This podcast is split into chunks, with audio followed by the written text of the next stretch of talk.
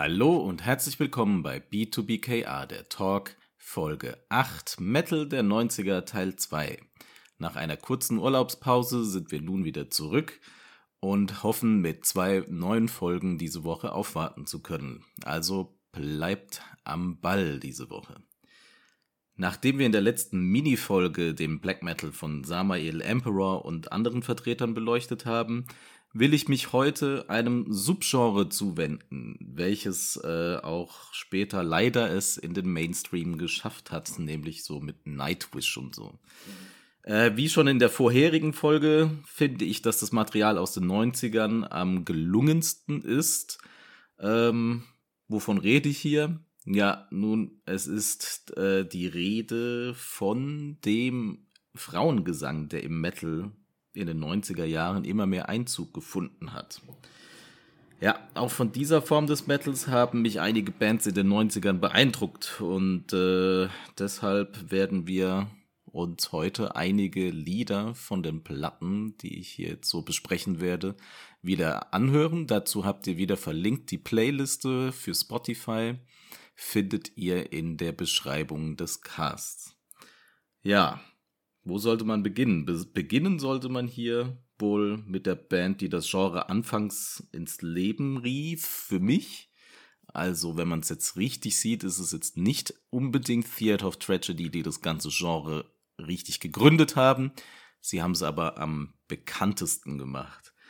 Ähm, sie gelten als ja, Gründer des Gothic Metals Theater of Tragedy ähm, mit ihrem hybriden Gesang von Growling und Frauengesang, was man dann auch als Beauty and the Beast bezeichnet hat. Es gab noch andere Bands, deswegen habe ich gesagt, da kann man sich streiten. My Dying Bride, Paradise Lost oder Tiamat, auch die haben schon diese Varianten, auch Frauengesang eben mit eingebracht und haben eben auch dieses äh, Wechseln von Doom Metal, Death Metal und eben den Frauengesang äh, immer mehr eingebunden. Aber Theater of Tragedy war eben für mich die ausschlaggebende Band, die hier äh, mit dominiert hat und eben auch am erfolgreichsten wurde in den 90ern. Mit damals laut äh, Wiki waren es, glaube ich, zu dem Zeitpunkt 40.000 verkaufte Tonträger, was in dem Genre damals äh, wirklich die meistverkauften Platten waren. Ja, wie gesagt, die Kombination von Doom Metal und auch Einflüssen aus dem Death äh, war für mich damals einzigartig in Verbindung eben mit dem Frauengesang. Ähm, doch leider erging es bei Theater of Tragedy genauso wie bei Samael. Ähm, es gab einfach dann Entwicklungen innerhalb der Band und wahrscheinlich auch im, im Produktionsstudio und so weiter und so fort. Und dann wurden nach den ersten zwei Platten die Platten immer poplastiger und für mich einfach dann nicht mehr zu ertragen. Deswegen äh, bespreche ich auch hier wieder nur diese Scheiben, die mich letztendlich berührt haben. Es wurde viel am Sound und an der Poplastigkeit der Band herumgedoktert, ja genau. Und ähm, deshalb haben sie es eben dann letztendlich verkackt für mich.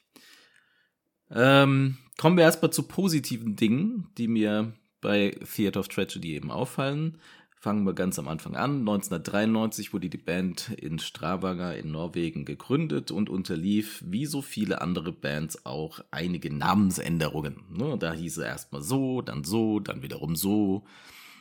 Das, ist dann, sind natürlich auch Bandinterner, die da ähm, mit reinspielen.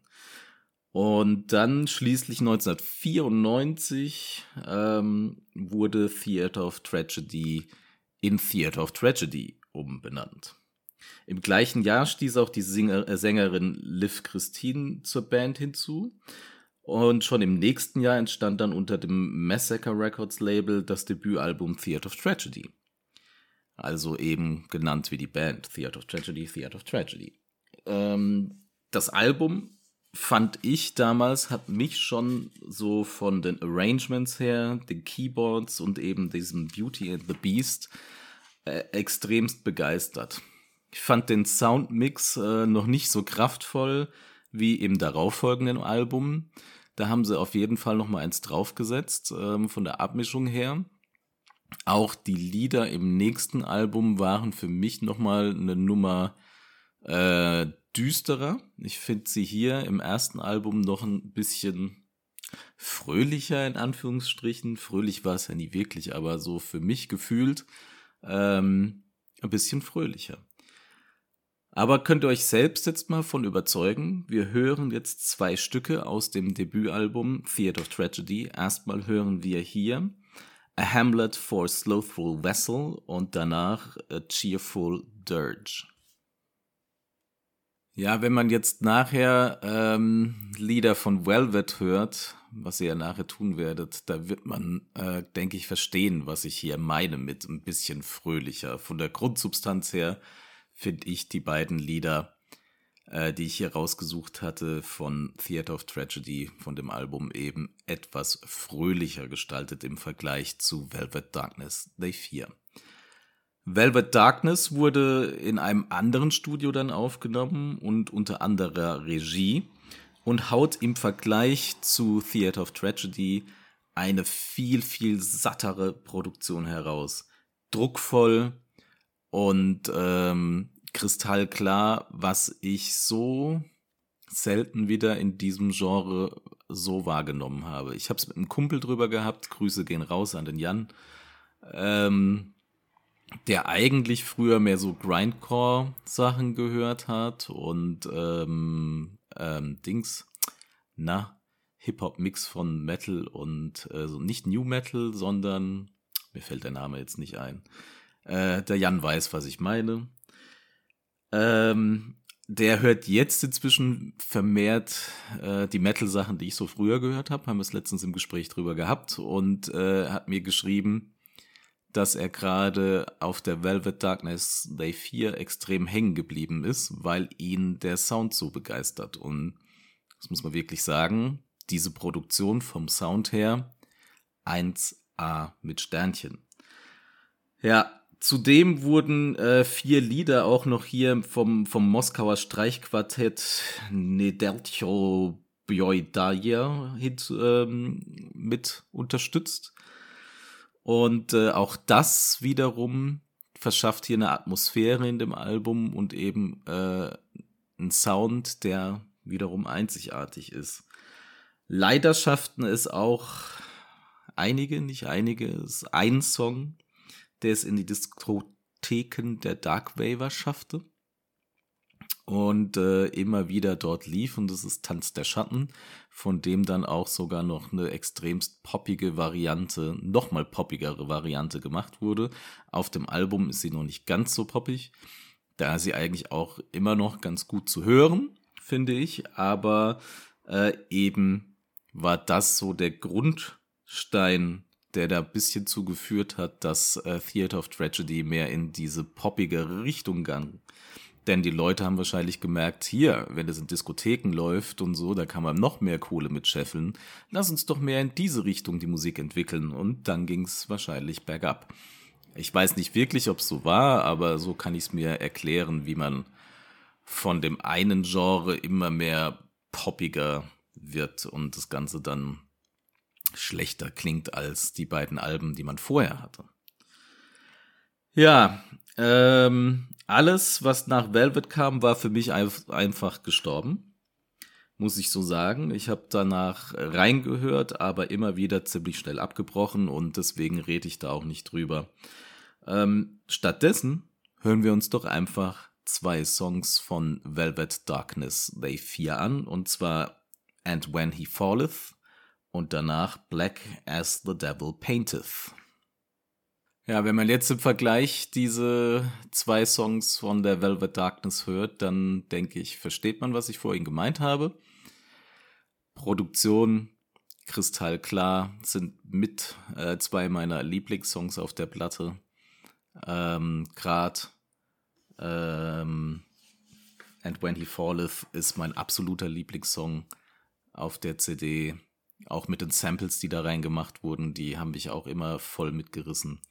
Ähm, top, top.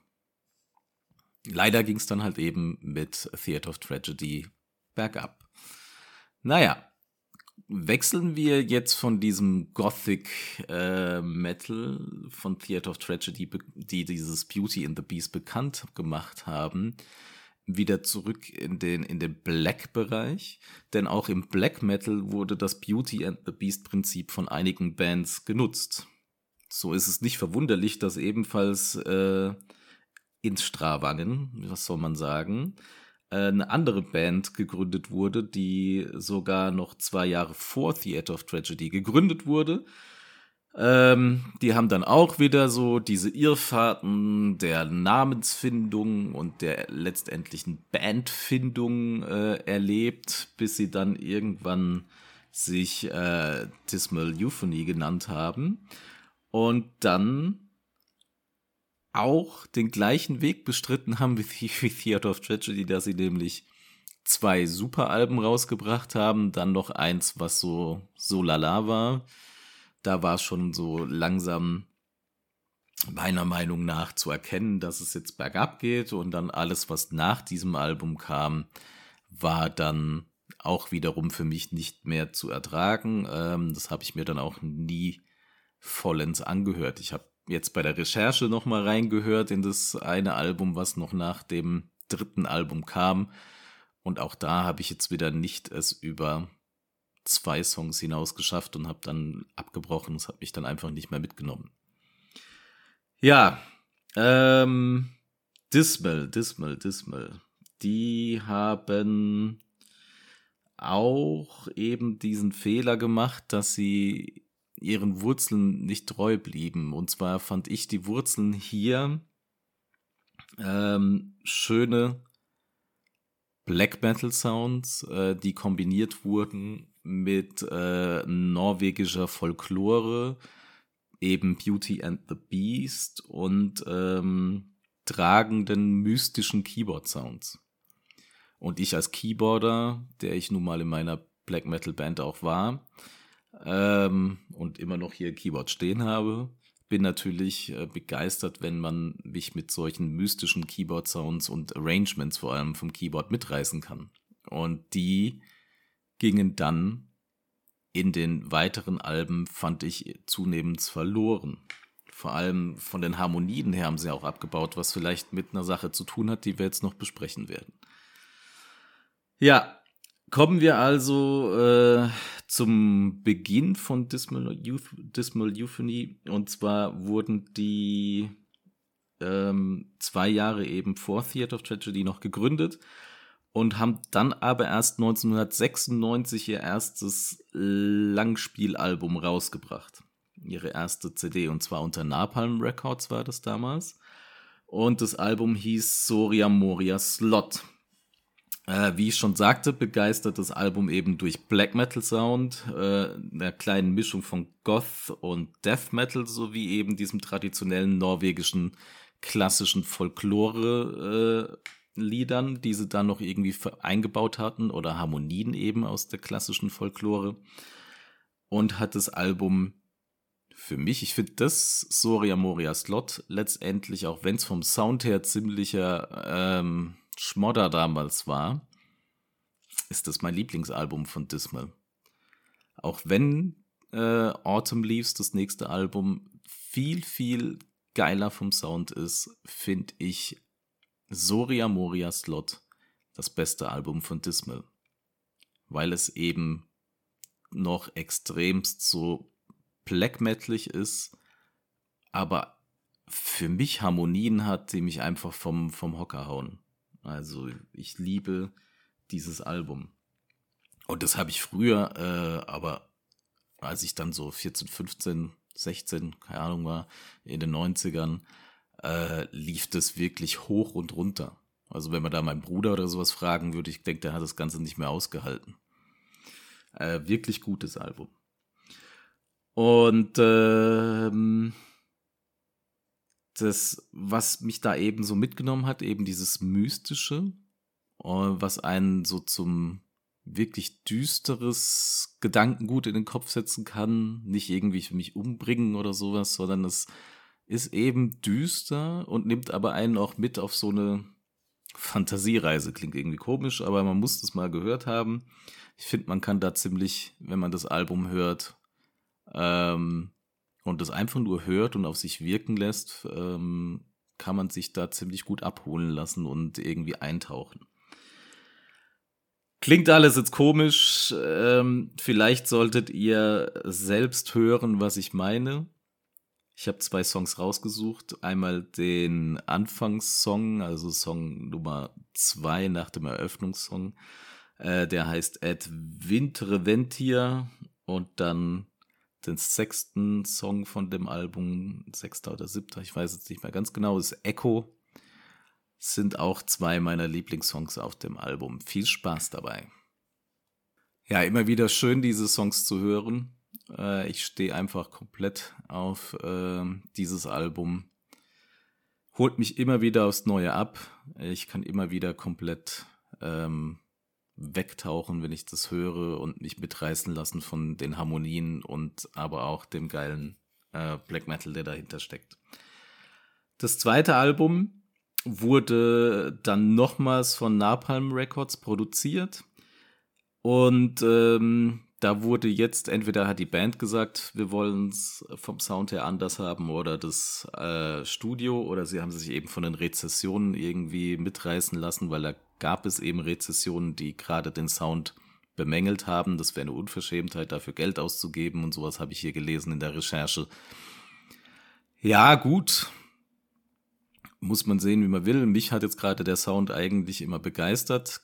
Die Produktion vom zweiten Album war von der Produktion her natürlich eine Offenbarung. Äh, sehr, sehr, sehr druckvoll, ähm, sehr, sehr klar, hat nichts mehr mit dem Black Metal Sound des ersten Albums zu tun, allerdings äh, sind auch nicht mehr ganz so viele Black, reine Black Metal Einflüsse wie im Debütalbum vorhanden, also ist es vielleicht dann wiederum okay. Dennoch ist Autumn Leaves uh, Rebellion of Tides äh, ein sehr, sehr gelungenes Album, welches Beauty and the Beast beinhaltet und zeigt, dass Mettler meiner Meinung nach die klassischen Musiker unseren, unserer Zeit sind. Also, ne, wenn jetzt so ein Mozart, Beethoven heute geboren werden würde, könnte es gut sein, sag ich immer, äh, dass die Herrschaften Black Metal machen würden oder irgendeine Form von Metal, weil ich einer der Vertreter bin. Ich, man kann mir widersprechen, das ist meine eigene Meinung. Ich finde, dass gerade viele, viele, viele äh, Black Metal-Alben, die ich so in meinem Leben gehört habe, sehr, sehr, sehr komplex von den musikalischen Strukturen sind und dass da wirklich Leute dahinter stehen, die äh, sehr, sehr geile Harmonien äh, in einem komplexen Raster zusammenbringen denke, Mettler werden verstehen, was ich meine. Und äh, solche Sachen gab es eigentlich eher in der klassischen Musik, wo man komplexe Muster hat und sowas. Auch Answer and Response hat man sehr, sehr oft in der klassischen Musik äh, verwendet. Und äh, das gibt's auch sehr, sehr häufig eben im Black Metal.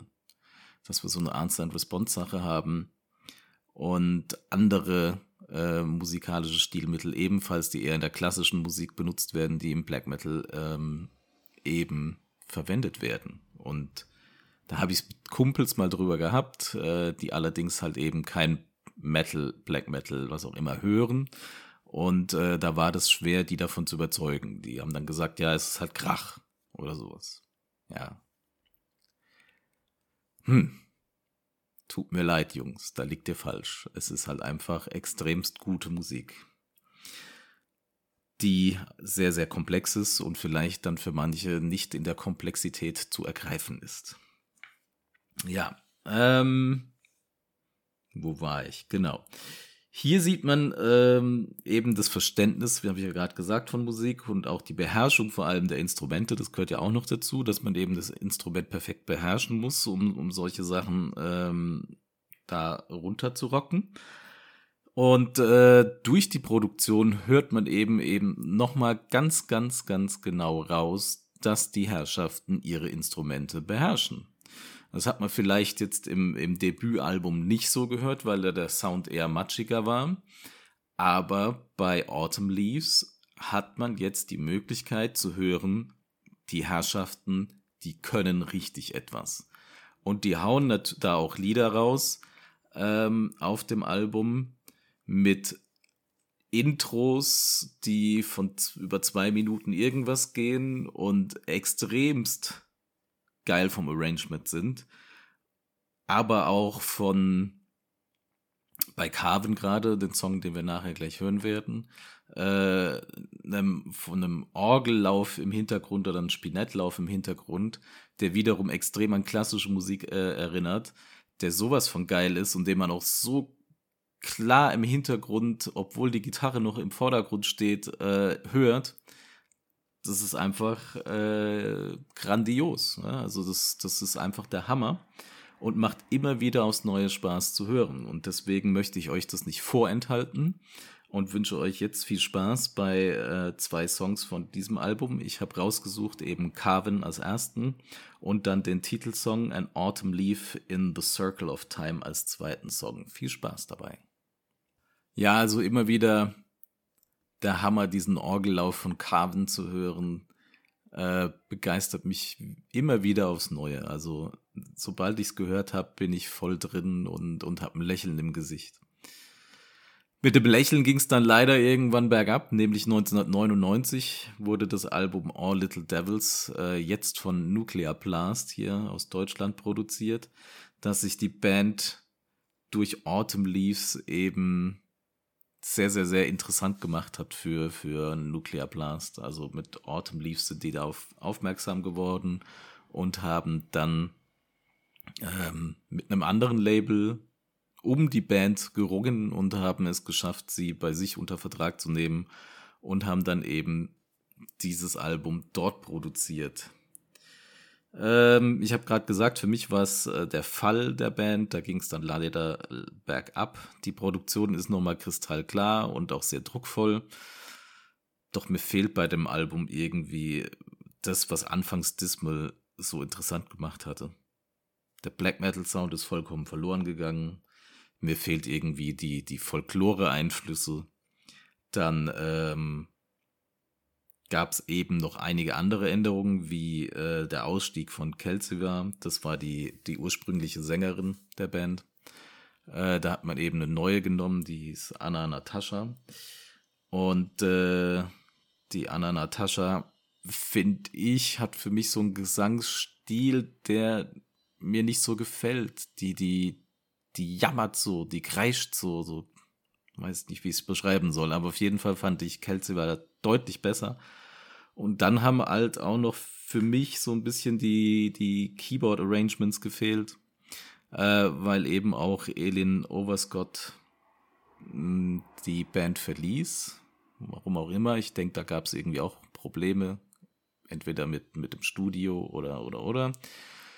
Und äh, leider ist die dann auch 2004 sogar an einer Überdosis Heroin gestorben. Also hat es auch nie wieder irgendwie zurückbringen machen können bei der Band. Irgendwie ein Wiedereinstieg oder sowas. Und das waren so die zwei Dinge, die für mich vielleicht so im, in der Retrospektive ähm, dazu geführt haben, dass das Album nicht so wurde, wie es hätte sein können. All Little Devils finde ich ähm, kann man sich noch anhören, aber habe ich auch damals gekauft, na klar. Aber ähm, hat mich nie so begeistert wie die anderen beiden Alben. Habe ich viel, viel weniger gehört und äh, auch immer nur so zwei, drei Songs davon, die mir wirklich gefallen haben. Der Rest, äh, den konnte man eigentlich so, der war so für die Tonne. Für mich. Alles meine Meinung. Ähm, ihr könnt euch selbst ein Bild davon machen. Ich habe rausgesucht zwei Songs von All Little Devils, die mir gefallen haben. Erstmal Lunatic und zweitens Shine for Me Misery. Viel Spaß dabei. Ja, ich hoffe, ihr konntet äh, nachvollziehen, was ich so meinte. Wenn ihr es geiler findet, ist jedem seine Meinung ähm, natürlich überlassen. Für mich finde ich ähm, gerade mit dem mit Soria Moria Slot verglichen ein extremer, extremer Abbau. Aber ja, ähm, trotzdem hat mich die Band über ein paar Jahre begleitet und immer wieder fasziniert und deswegen habe ich die hier auch in diesem Cast natürlich aufgenommen. Eine andere Band, die ein bisschen eine andere Herangehensweise hatte, ist die schwedische Band Siebenbürgen. Die war jetzt für mich, äh, der ich in Heidelberg aufgewachsen bin, muss ich sagen, wir hatten richtig geile Plattenläden, aber ich bin damals äh, nie an die Alben rangekommen, die ich wollte. Also gerade äh, Lorea, das Debütalbum von Siebenbürgen, habe ich nie in meine Hände gekriegt. Vielleicht war es damals der Mangel an Geld, dass ich äh, deswegen nie gekauft habe. Ich kann mich gerade nicht entsinnen. Ich hatte das Album nicht. Ich hatte auch leider Grimjau nicht, das zweite Album. Äh, ich kannte jemanden, der es hatte. Äh, da gehen Grüße in Richtung Geweih. Äh, die hatten, das ist eine Band aus Heidelberg, die hatten die Alben und äh, meine damalige Nachbarin, die war mit der Band verbandelt und da habe ich dann immer mal Sachen drüber gekriegt ähm, und habe mir da eben auch manchmal dann entsprechend die Sachen anhören können. Allerdings habe ich Siebenbürgen dann letztendlich durch die Internetzeit dann endlich, endlich so hören können, wie ich wollte. Und ähm, ja, ich finde äh, auch Siebenbürgen hat irgendwie dieses äh, Symptom, dass dann irgendwann die Sache abbaut. Ich fand die ersten zwei Alben sehr, sehr gelungen. Das dritte, was dann wiederum auch wie bei Dismal mit einigen Ausstiegen und neuen äh, Gitarristen, die zur Band hinzugestoßen sind und so weiter zu tun hatte, dass sie meiner Meinung nach äh, schlechter wurden als die vorangegangenen Alben. Aber da kann man sich ja wieder drum streiten. Auch ist da die Sängerin wieder gewechselt worden und, und, und, und, und. Ja, was macht die Band ein bisschen anders? Ich habe gesagt, die haben so ein bisschen andere Herangehensweise. Sie machen, ähm, finde ich, äh, mehr so True Black Metal, in Anführungsstrichen. Sie nennen es nicht Black Metal. Die Band selbst nennt äh, ihre eigene Goth Metal Art Vampiric Metal. Nennen die das, so wie auch äh, Cradle of Filth das tut weil sie hauptsächlich über Vampir, äh, Mystizismus und sowas ähm, eben ihre Texte gestalten. Sie haben Beauty and the Beast drin, nicht in der Form wie jetzt die anderen beiden Bands, die ich bis äh, angesprochen habe, die ich vorgestellt habe, äh, dass die so abwechselnd vom Gesang das machen, sondern sie wechseln schon ab, aber eher ist der Gesang von ähm, Lovisa hier so eine so eine Untermalung der Melodien, der Harmonien was dieser so macht. Äh, sie hat irgend so, so Folklore, ähm, ja, so Folklore Gesang, den sie damit einbringt. Äh, und ist halt auch noch gleichzeitig die Violinistin von der Band und unterstützt dann eben anstelle von Keyboard-Sounds, haben sie da öfters mal die Violine mit eingebracht. Also ein bisschen anderer Ansatz, den ich aber bei äh, den ersten beiden Alben sehr, sehr, sehr gelungen finde. Und äh, kommen wir zum Debütalbum. Das kam 1997 unter Napalm Records ebenfalls auf den Markt und finde ich überzeugt eben durch diesen Black Metal und ähm, auch durch den Black Metal Sound wieder. Also ihr habt mal wieder eher diesen nicht so klaren Sound in Anführungsstrichen, den man einem Black Metal öfter hört und sich vielleicht als Band auch so wählt, weil es eben die Art von Sound ist, die man äh, im Metal, im Black Metal, im True Black Metal, in Anführungsstrichen, ihr wisst, was ich von diesem True halte, ähm, da eben raushört und immer wieder hört. Ich finde die Stimmung von dem Album ist gerade wegen dem Sound von Lorea, dem Debütalbum, ist gerade eben durch den Sound äh, so hervorragend, düster, macht Spaß zu hören, ähm, bringt diese Vampirgeschichten, die sie da irgendwie äh, rüberbringen wollen, vollends rüber. Ähm, hört einfach selbst rein. Ich habe zwei Lieder rausgesucht, und zwar einmal Vampyria, das ist das erste Lied vom Album, und dann Gleich das zweite Lied vom Album, Nattens Wö. Ich kann leider kein Schwedisch. Viel Spaß dabei.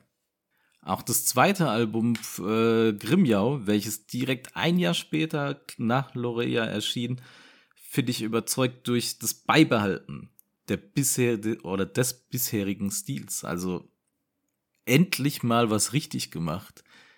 Erstes Album lief gut. Warum nicht das nächste Album genauso gut machen? Ich finde, da machen einige Bands äh, so den Fehler, dass sie da extremst rumexperimentieren. Ich meine, das ist gut, wenn man rumexperimentiert. Man will ja sich auch weiterentwickeln. Das ist vollkommen außer Frage, aber man sollte sich vielleicht den Wurzeln irgendwie, was hat unsere Band vielleicht im ersten Album so erfolgreich gemacht, äh, dem sollte man doch vielleicht noch ein bisschen treu bleiben und dann nicht noch irgendwie, wir machen jetzt hier Elektro rein oder irgend so einen Scheiß mit einbinden, sondern einfach das beibehalten, was gut war im ersten Album. Und das finde ich, das ist im Grimjau, äh, ist es in dem Album extremst gut gelungen. Vielleicht haben sie es auch äh, schon irgendwie die Songs eh schon geschrieben gehabt im gleichen Stil und haben sie dann erst ähm, in dem Album auf, auf Platte gedrückt, äh, gepresst oder so weiter. Ihr wisst, was ich meine. Ähm, und deswegen ist der Stil ziemlich gleich, aber das finde ich gut. Grimjau ist einfach ähm, dem Ganzen treu geblieben. Es wurde ein bisschen, finde ich, der Gesang von Lovisa reduziert. Ähm, doch sind die Songs immer noch sehr, sehr blacklastig, wenn man es so nennen will.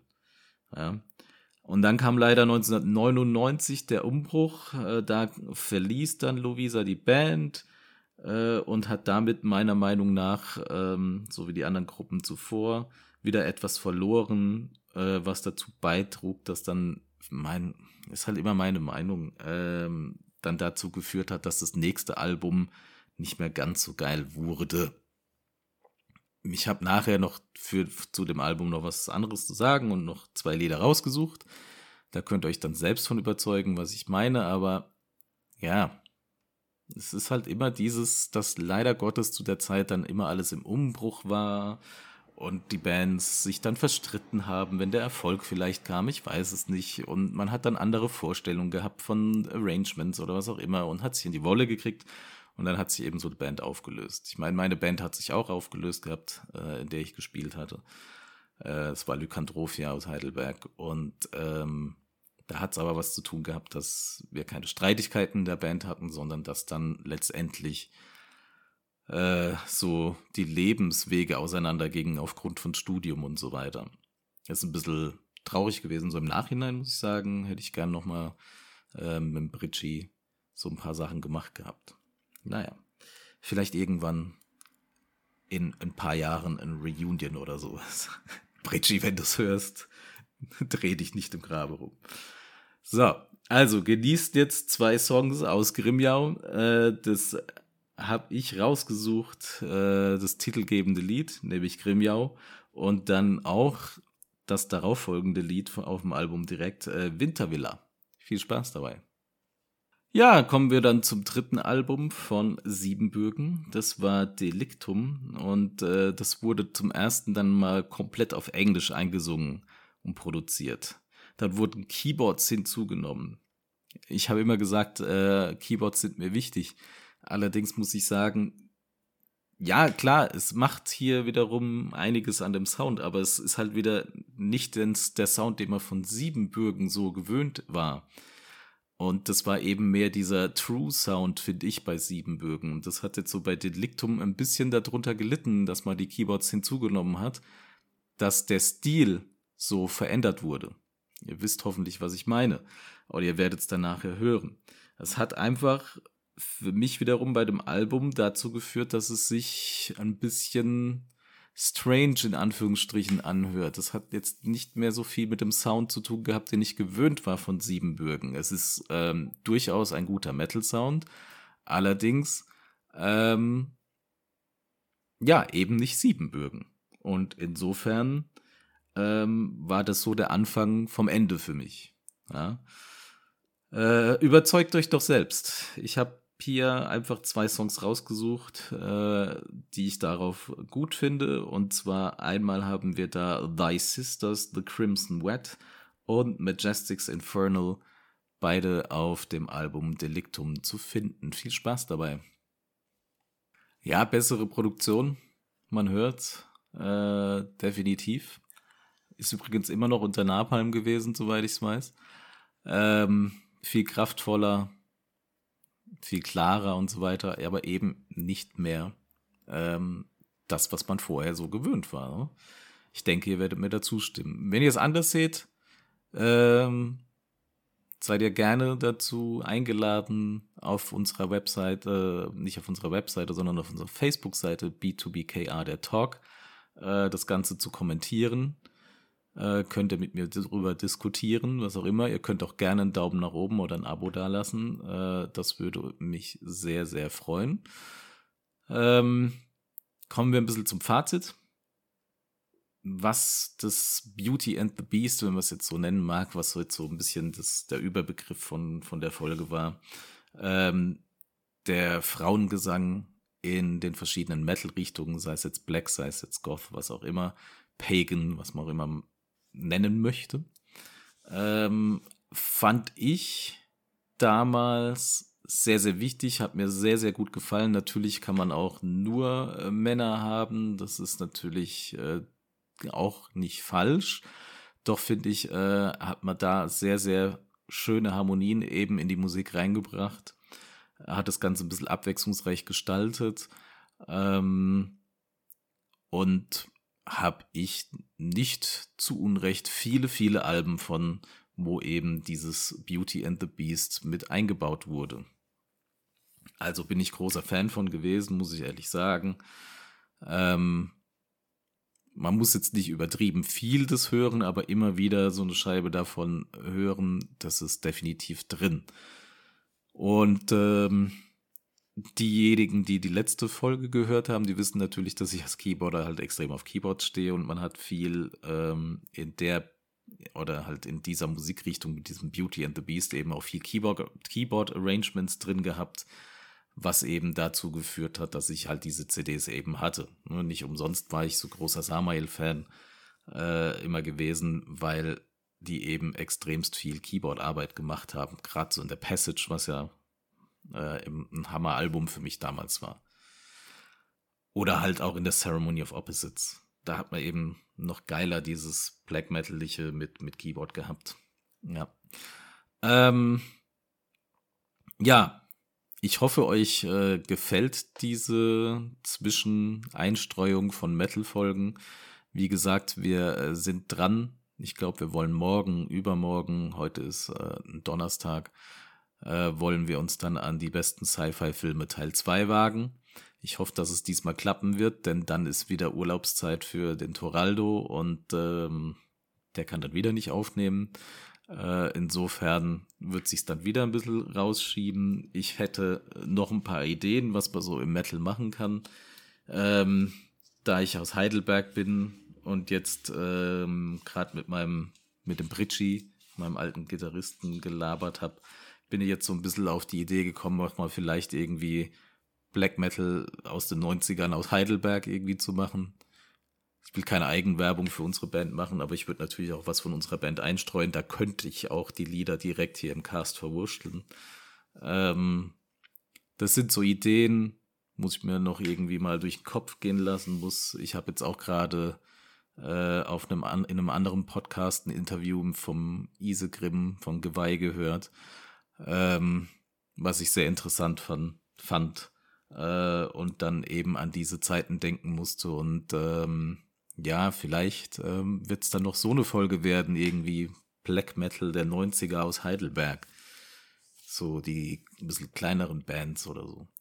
Äh, übrigens, so von mir als kleine Werbung für die Band, die ich da gehört habe von Isegrim. Heute, nee, morgen ist der 27.8. Da kommt von Irrlicht äh, das neue Album raus, was Wolfisch Grand Grandeur heißt. Ähm, vielleicht habt ihr da Bock drauf, da reinzuhören. Ähm, das Promo-Lied, was ich hören konnte, hat mir sehr gut gefallen. Ähm, da der Britschi, da mein Gitarrist da bei Irrlicht auch gespielt hatte, hatte ich mir jetzt gerade die alten Alben reingezogen. Von der Zeit, als ich so ein bisschen aus dem Metal raus war. Da habe ich dann ganz verpasst. Außerdem äh, lebe ich jetzt auch ziemlich weit entfernt vom, vom Pritschi und habe das damals gar nicht so mitbekommen. Und ähm, auch da, Irrlicht, habe ich mir jetzt die Platten angehört, die sie da so drin haben und die zu, zu finden waren im Netz für mich. Ähm, sehr, sehr geiler Black Metal und kann man sehr, sehr gut hören. Bitte hört euch das an, wenn, euch das, wenn ihr das noch nicht kennt. Ja, ansonsten bleibt mir nur noch zu sagen, denkt dran, wenn ihr irgendwie äh, da was mitteilen wollt, die Facebook-Seite, wenn ihr sagt, bitte hört auf mit dem Black Metal äh, besprechen oder mit diesen Zwischenfolgen über Metal, äh, dann kann man auch was anderes gestalten.